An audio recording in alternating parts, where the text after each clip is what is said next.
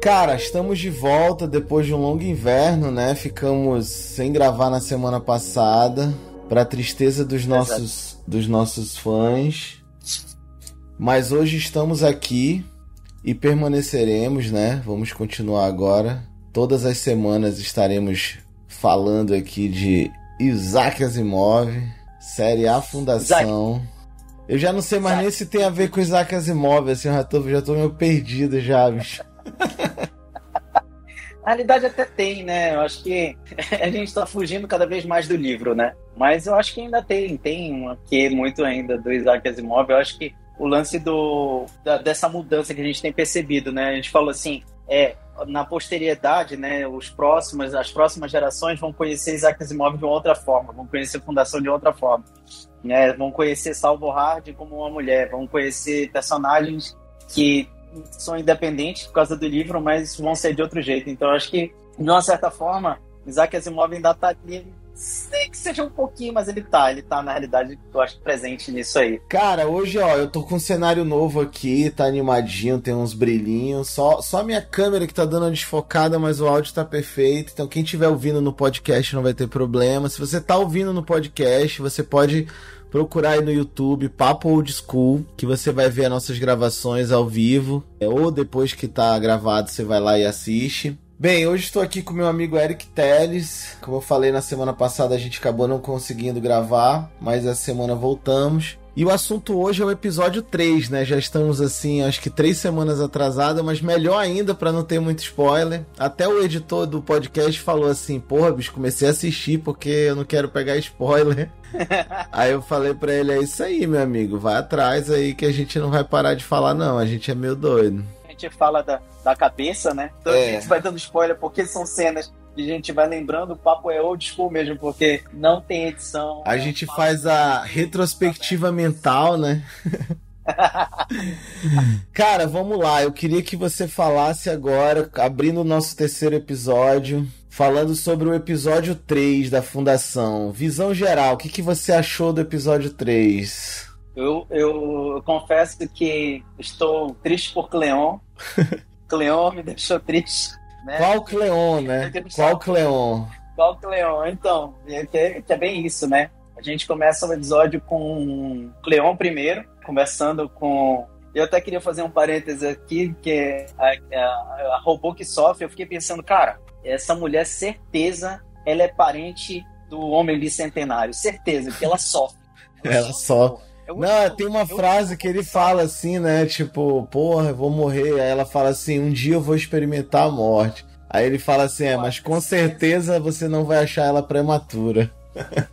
Exato, eu, eu lembrei, né, na minha mente, o Homem Bicentenário tá muito amarrado a Robbie Williams. E eu, quando eu mostrou ali, apesar de ter lido o livro, né, mas o Robbie Williams é um cara que foi um Homem Bicentenário. Foi. Um ator que, que, que fez. Então aí eu fiquei mais triste ainda. Essa porra desse episódio acabou comigo.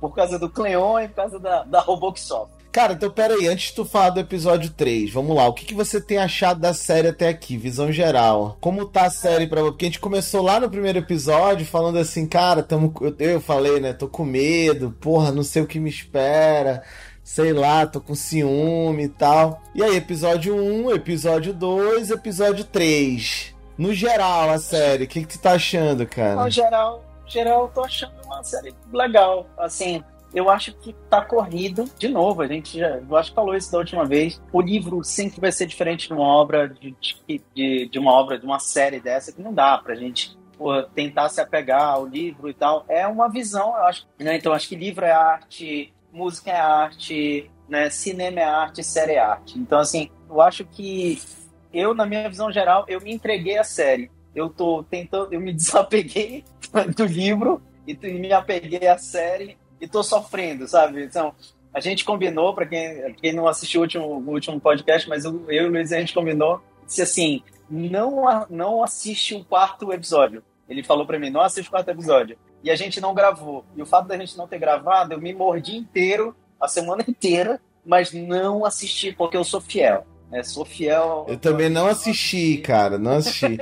E olha que no, eu viajei, essa, essa madrugada eu viajei. Eu tava em Manaus eu vim pra cá, pro João Pessoa, que eu tô morando em João Pessoa agora, não sei se eu te falei. Verdade. nunca vi, nunca vi você falar. E, cara, no voo eu assisti o 3, entendeu? Eu tinha o 4, eu baixei o 3 e assisti um pouco. Assim, eu não assisti tudo, não. Assisti, assisti uns 50%. Porque eu tava com medo de não lembrar, mas assim, tu sabe quando tu tá com medo de não lembrar, mas quando tu começa a assistir, tu lembra de tudo? Aí eu falei, ah, beleza, vou dormir Exato. porque eu já lembrei de tudo. Então amanhã eu vou estar tá afiado para falar. Tá, amanhã eu vou estar tá tinindo. Então, então tu tá gostando da série? Acha que faz jus à, à obra do Asimov? Eu acho que faz jus, eu acho que é uma releitura também, entendeu? Então, é. assim, eu, eu, eu parei de ter o medo. O meu medo, né, era inicial, mas eu tô vendo que, tipo, a gente tem que se entregar a uma outra coisa, né? É que nem a gente lê O Senhor dos Anéis e assistir O Senhor dos Anéis no cinema. É completamente Exatamente. Né? E é como a gente falou no então, primeiro assim, episódio, acaba virando uma atualização da obra, né? Ela acaba tendo ah. uma releitura, não uma releitura, mas assim. Não, no caso é uma releitura. No, no caso da, do Senhor dos Anéis, não, mas do, do Asimov é uma releitura. Mas assim, é legal porque você contextualiza com coisas novas, né? Tipo, tem, tem toda uma identidade no, no, na série, eu achei, pô. Tem várias. Todo mundo se vê ali. Tem homens, tem mulheres, tem asiáticos, tem negros, tem brancos, tem. Eu achei isso legal também, porque, porra, se você fala de uma série intergaláctica de trilhões de pessoas, se você mete lá só só um tipo específico assim, fica até pra posteridade, fica uma coisa meio estranha. E nos livros o Asimov usa muito os tipos, pelos nomes tu já vai matando. Eu lembro que tem um planeta que são japoneses, né? Tem, tem os indianos, Exato. bicho, então tem muito disso. E eu acho que estão fazendo muito jus a isso. Eu acho que, de novo, né? Acho que foi uma frase tua até que o cara falou assim, você falou pra gente assim, ah, gente, os caras estão pisando em ovos. E eu acredito que eles estão pisando em ovos mesmo. Então, então tá, pra mim, tá, tá bem legal. Tá, tipo, tá bem, bem interessante. Eu gostei muito. Tô gostando muito, cara. Eu tô querendo assistir os episódios o mais rápido possível. Mas enfim, eu acho que perde um pouco da surpresa, que é uma coisa que a gente ficou de fazer, né? Que eu espero do próximo episódio. É, eu acho o seguinte, até vamos combinar o seguinte, ó. A gente vai falar hoje do 3. Já lançaram o 4 e o 5, eu acho. Então a gente na próxima semana fala só do 4 ou fala do 4 e do 5? O que, que tu acha? Do 4. Só do 4. É, tem... Até porque a série, a nossa, nosso podcast é atemporal, então. Tanto faz se a gente fizer dois ou um, porque as pessoas vão estar assistindo também no tempo delas, né? Uhum. É. Ah, beleza. Então fechado, combinado. Então, então agora sobre o episódio 3, voltando. Então a gente já falou da série, assim, até vou falar da série. Cara, eu tô adorando a série, assim, já quebrou todo o meu medo. A produção tá impecável, impecável. Como tu falou, a abertura é, é fogo, porque, tipo assim, é ficção científica. Mas o Asimov ele fez uma obra de ficção científica que talvez o menor dos, do, dos focos seja ficção científica, seja a ciência, vamos dizer assim. É muito social, é muito. Enfim, é sobre a decadência, sobre a ascensão. E eu acho que a abertura é isso, né, cara? Tipo, é as coisas meio que se desfazendo, assim. Adorei, acho que assim, a produção tá impecável, isso tem me conquistado muito a questão da produção. Tô achando super acelerado, assim, mas eu já desconectei o livro da série na minha cabeça, já é outra coisa para mim é o universo fundação, assim, o cenário fundação, mas as histórias eles já criaram Isso. toda uma dinâmica. Enfim, mas estou gostando bastante. Agora eu abro pro episódio 3. Vamos falar do episódio 3 agora, começa por você. Vamos lá, episódio 3. O que, que você episódio achou 3. do episódio 3? Eu acho o seguinte, vou dar um, uma, um conselho, começar com um conselho. Assista o episódio 3 duas vezes. Eu fiz isso não só porque pelo respeito com, com, com os nossos ouvintes de da gente falar sobre o, o, a série, mas é por causa que a primeira vez que a gente que eu vi ficou confuso. Eu até é, e outro conselho, né? Eu não sei se, se você está sentindo isso, mas eu senti e apesar de eu, eu tenho uma coisa comigo, eu assisto muita, muito filme, eu, eu gosto muito de assistir filme no, no idioma original. Uhum. Por exemplo, La Casa de Papel. La Casa de Papel eu assisti em espanhol, porque tem muito sentimento envolvido né? é, e até a linguagem, joga... a linguagem corporal, né? Acho que quando tá no idioma original, é. a linguagem corporal ela fica melhor, a respiração do personagem Exato. e tal. Exato. Mas eu tive a chance de assistir o episódio tanto em inglês quanto em português. Apesar que, vou fazer só um parêntese, os dubladores brasileiros são excelentes também, assim, o, Sim, a animação, tá, por exemplo, eu só assisto a animação dublado. Para mim, exato, não faz sentido exato. a animação. Exato Mas nesse contexto de atuação live action, eu também gosto do idioma original pela performance, assim, linguagem corporal. Sim, eu acho que você falou tudo. Os dubladores brasileiros, cara, acho que não tem igual desde a época de Everett Richards. Nós temos um, um vasto, nós temos um, um, tesouro aqui no Brasil de dubladores, né? Então, parabéns aos dubladores. Mas eu tive a chance de assistir em inglês e tive a chance de assistir em português. E, e eu me senti acolhido quando assisti em português, porque eu precisava entender algumas coisas, apesar de de ter assistido em inglês e, e ter é, compreendido, eu precisava ter, sei lá, me sentir acolhido em português, não sei porquê. Até pela e interpretação, né? Porque o cara que faz a dublagem, às vezes ele dá uma interpretada, ele assiste várias vezes, né? E ele vai botando um pouquinho ali dele. E, e então, voltando então dos conselhos é esse: assistam duas vezes, assistam se puder no idioma original, assistam no idioma em português, que é bem interessante. E falando do episódio 3, o que me pegou foi em Cleon. Eu tava, comecei falando sobre isso. Eu acho que esse lance da, da fundação, eles estarem mostrando toda a decadência, que é difícil ver isso no livro. No livro, a decadência é assim: acabou o Império, 30 anos sem você não vê nada. Tu não vê, vê, o Império, né? Tu não vê o Império decaindo. Tu já sabe que ele decaiu. Quando volta lá pra, pra Tranto, já era. Já tá uma merda lá, já. Já tá uma merda. Então, e, e é exatamente nesse ponto que tá chegando. E, e assim, e eu queria fazer uma conexão disso aí, que é, é muito engraçado que o Asimov, e, e, o, o, quando eu falo Asimov, voltando de novo Harry Seldon, é, ele, ele tentou falar a psicohistória, ela nunca ia estar ligada ao indivíduo, né? É sempre a massa, é sempre a sociedade, mas por decisões de uma pessoa, você consegue ver que é a decisão de não a decisão de uma massa, a massa ela está aqui, mas uma pessoa ela consegue sim influenciar o mundo inteiro. Que foi exatamente o, o declínio do império não começou quando explodiu, né, a base. Ele começou quando o Cleon, que era naquela época o irmão amanhecer, né? Crepúsculo, né? né? É, ele chegou e mandou quebrar, ele mandou enforcar todo mundo e explodiu o, o Ah, não, ele era o, presente, né? Ele era o hoje, o dia. É, ele era o presente, ele é hoje, o dia, né? O alvorecer ele era novo e o crepúsculo estava morrendo. Uhum. Né? Então, se você for conectar né, a história dos Cleões, nesse mostra muito o declínio do, do crepúsculo, do último crepúsculo, que é quando vai nascer um, um Cleon que ele tem uma outra cabeça. Inclusive aparecem quatro Cleões, né? Exato. Que é o bebezinho e tal. Exato. E aí, tipo, isso é, é, fantástico. Porque você vê que, apesar de ser uma sociedade, ele, ele previu a psicohistória, ela previu o declínio de uma sociedade. E ele falou lá atrás, e ele fala isso no episódio 3, né? O cara chega a rever um, o, o julgamento do, do, do, do Seldon, né? E ele revê o cara falando assim: se vocês não conseguirem fazer isso, vão ter 30 mil anos de barbárie. A gente pode reduzir isso em mil. Mas você vê que ele tá tentando focar, cara, toda decisão tem um, um, um peso. E, e eles voltam nisso. Tanto é que quando o último Cleon, o Crepúsculo, vai morrer, ele olha pro que tá nascendo e fala: tem alguma coisa errada.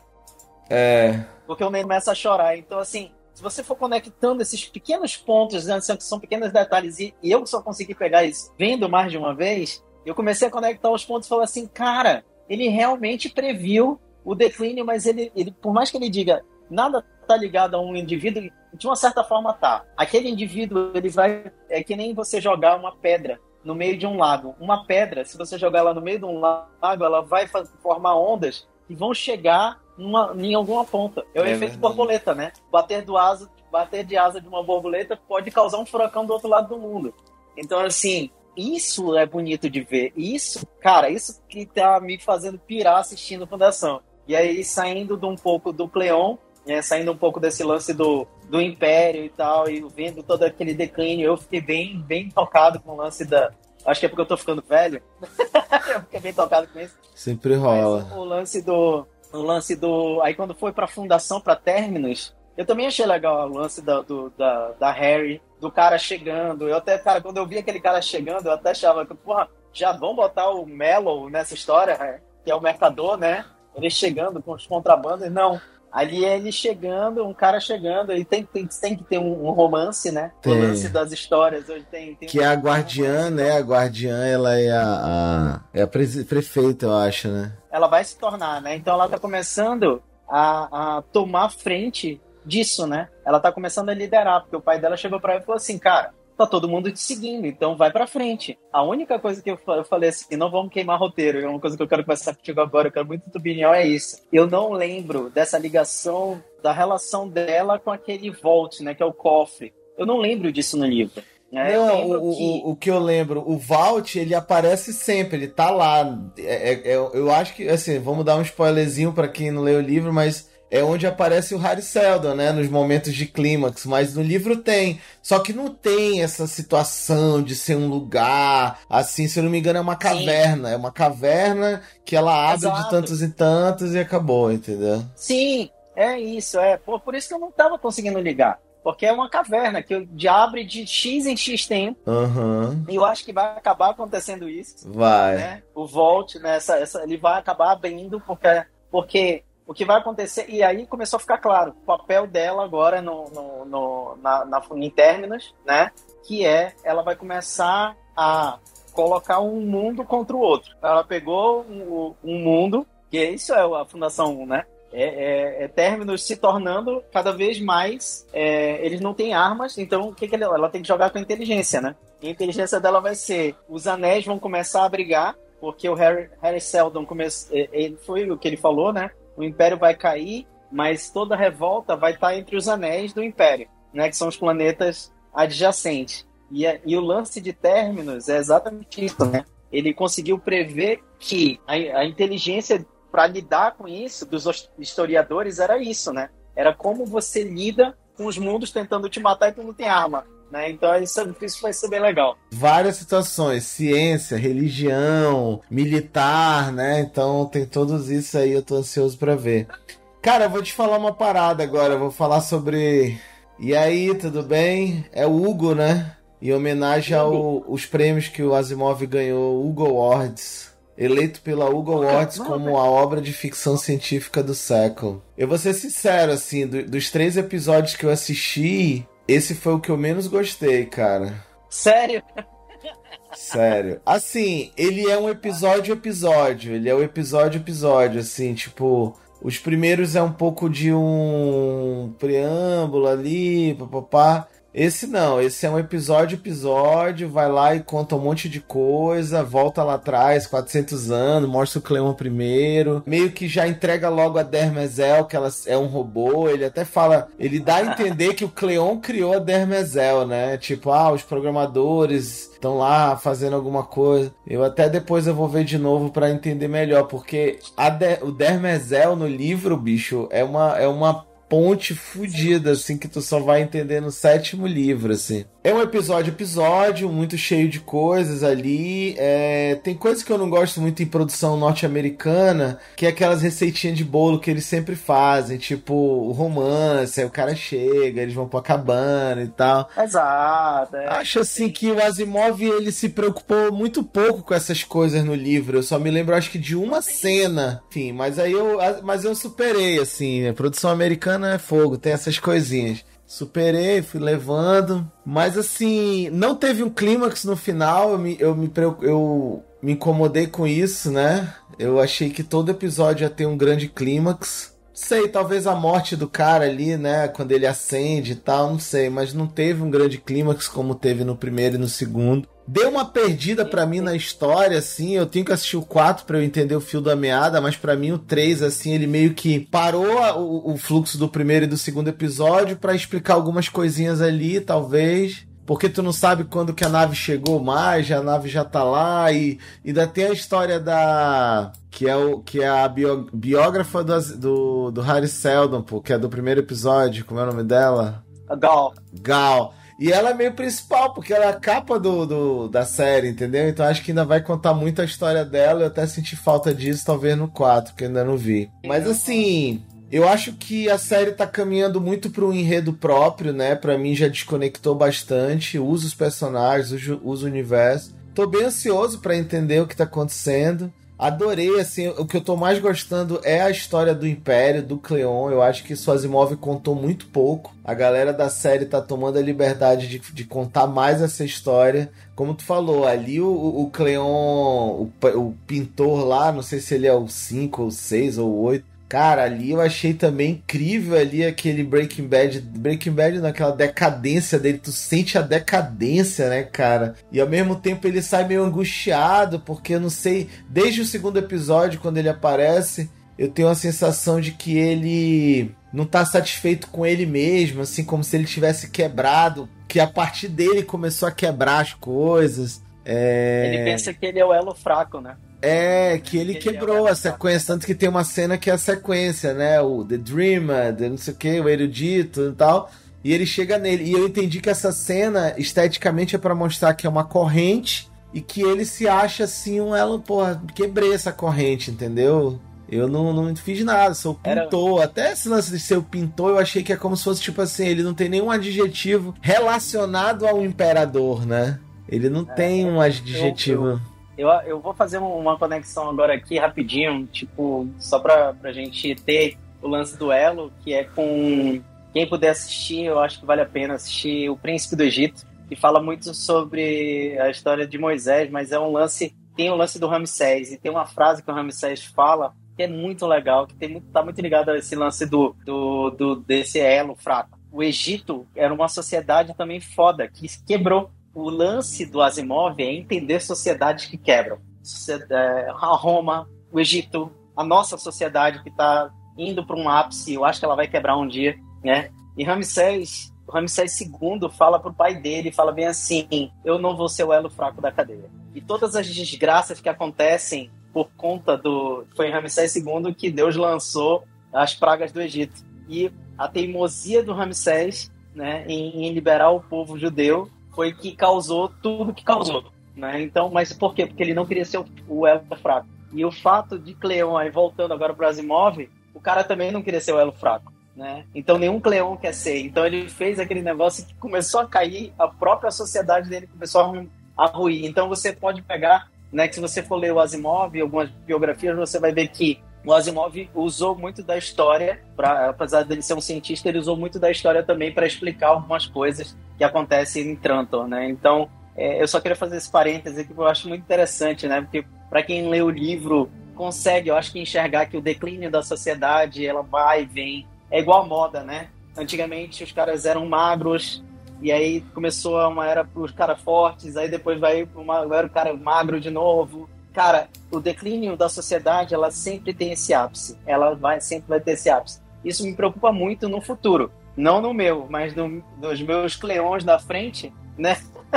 Cara, mas se tu for analisar, ó, a gente tem mais ou menos a mesma faixa etária. A gente pegou. Vamos imaginar que é uma onda, né? Um, um gráfico sinoidal. Eu acho que a gente pegou ali um ápice, internet, televisão, HD, tecnologia e tal e, e aí a gente está pegando um declínio social, assim, o um individualismo imperando, né? Uma parada assim meio do mundo inteiro. Era novidade, é novidade assim para nossa geração. Nossa geração pegou ali, eu acho que um um pós-crise dos anos 80, a gente pegou uma sociedade mais unida ali, mais conjunta. Porra, vamos superar a fome, Sim. sei lá, vamos superar as mazelas.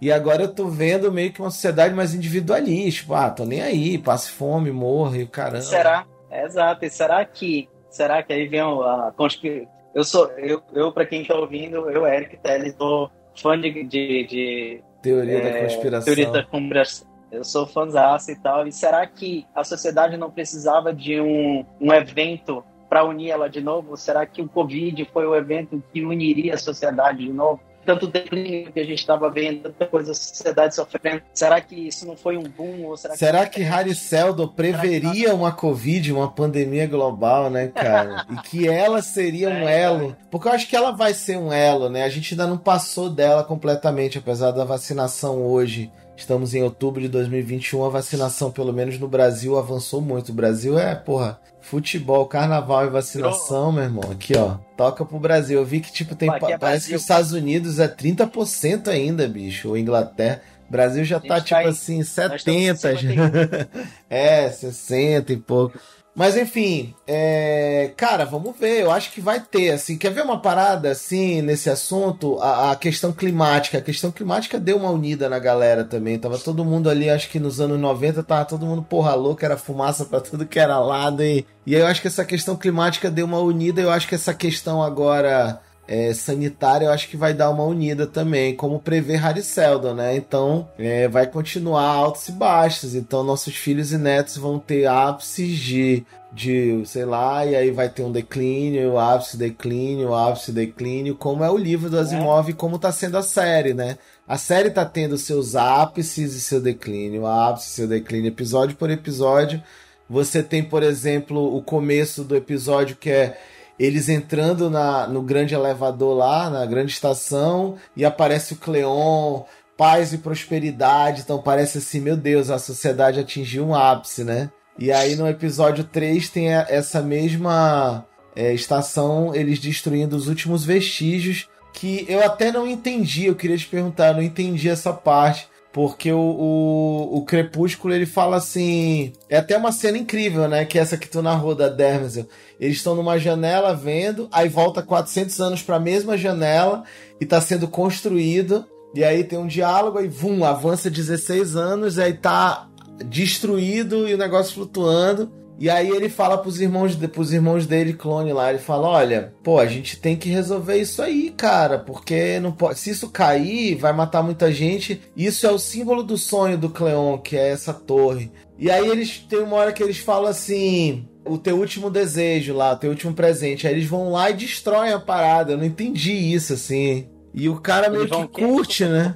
Eles vão lá no, no, no, na estação espacial e destroem ela que é o último presente pro Crepúsculo. É, por, é porque tem uma hora nessa cena que ele, se você voltar um pouco, você vai ver que os outros dois entram em acordo e falam que o sonho do Cleon não era. E, e aí, o grande sonho não era a torre, eram eles, né? Não era a torre, era, eram eles. Era eles perpetuarem no poder. Então, assim. E é exatamente nesse ponto onde o, o Crepúsculo olha e fala, fala assim: quando ele vê a criança, e a criança começa a chorar e ele vira e fala tem alguma coisa errada. Porque é exatamente isso, né?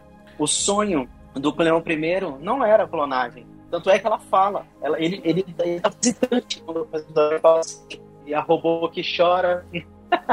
Vou chamar ela assim sempre. Ela, ela vira para ele e fala assim: Nós ainda podemos tentar outra possibilidade que seria um casamento e tal, fertilidade, blá blá blá. E, e ele fala: não, não, vamos seguir com isso, né? Que no fim, é, sem dar. Esse spoiler é um spoiler que eu não quero dar, porque a Desmond ela tem um papel muito, muito além do que a gente está vendo. E tem um papel muito.